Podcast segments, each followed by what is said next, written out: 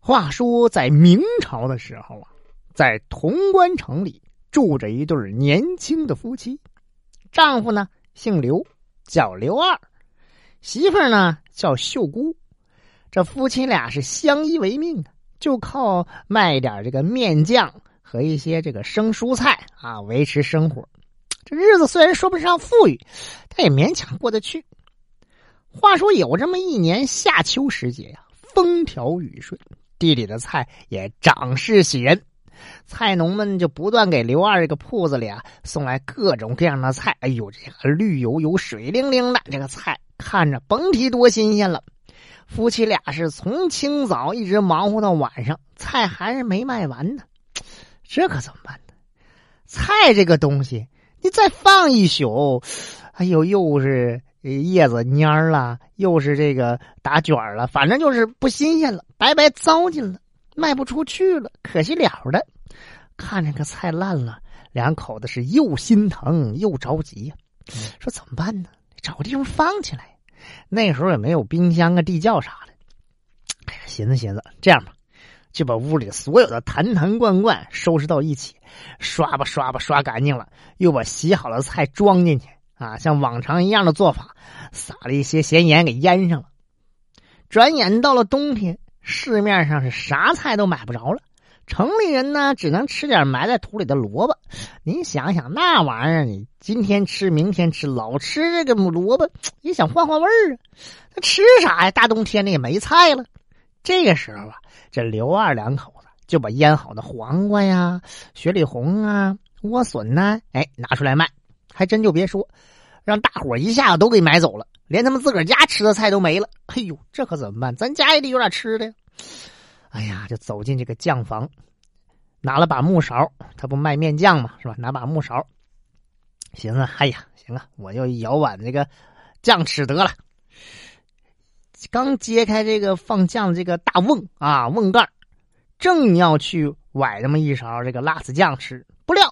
哎，看着这个辣子酱里头好像有什么东西在那儿，捞上来一瞧，哎呦，竟然是两根腌的酱红酱红的莴笋在里边。哎呦，这两口子可高兴坏了，赶紧捞出来洗吧干净，切好了。只见这个笋片啊，透明发亮，放到嘴里那么一咬，哎呦，再一咂嘛，嗯，这味道是又咸又脆又香又甜。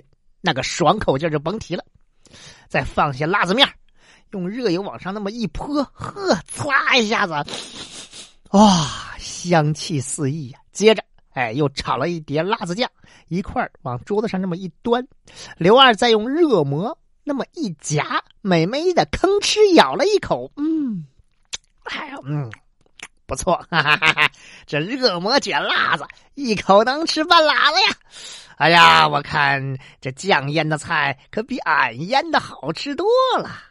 哎，刘二吃到这儿想起来了，跟媳妇儿说：“哎，我说媳妇儿，咱们要不投点本钱，就做这腌酱菜的买卖，怎么样？这样的话也不用发愁这菜烂了。”第二年，这两口子低价买回来一批菜，又买了几个大缸啊啊！先把菜用这个咸盐腌些日子，再捞出来。又放在这个大缸里，哎，三倒腾四倒腾的，有日光暴晒，下雨的时候又把盖盖上闷着啊，忙得不亦乐乎。等冬天的时候，哎，出菜上市，嘿呦，别说了，一炮而红啊！这生意那叫一个火呀！真是这边正做着呢，那边都卖完了，赶不上趟了，买卖是越做越红火。两口子为了把生意做大，一合计，哎，请几个人帮忙吧。呃，教给一些办法啊，现场指点指点啊，怎么腌，怎么做，是不是？又把铺子改名为万新和酱园，还常常琢磨出一两个酱菜的花样来。这菜的品种是越来越多，手艺也是越来越精湛。慢慢的，这万新河的名声那就传扬开了。这潼关城里啊，早就有人瞅这个万新河这生意红火，哎，自己眼红的了。但没办法呀，你没那两下子，没那个手艺，只能干瞪眼。后来有些人呢是又托人又花钱呐，又说情的，还请万新河的师傅能不能传授点做酱菜的手艺呀？哎，就这样，几年功夫，潼关城做酱菜的也越来越多了。哎，说白了，高现在话就是说，这个整几个连锁店呗，是吧？当时啊，这古城潼关到处飘着酱菜的清香啊，人称十里放香。这消息啊，就传到朝廷里了。很多皇亲国戚呀，都想尝一尝民间的这些珍品。品尝之后，果然名不虚传。再往后呢，就把潼关酱菜列为贡品，呈现给这个宫廷里边了。这就是关于潼关酱菜的一个由来典故啊。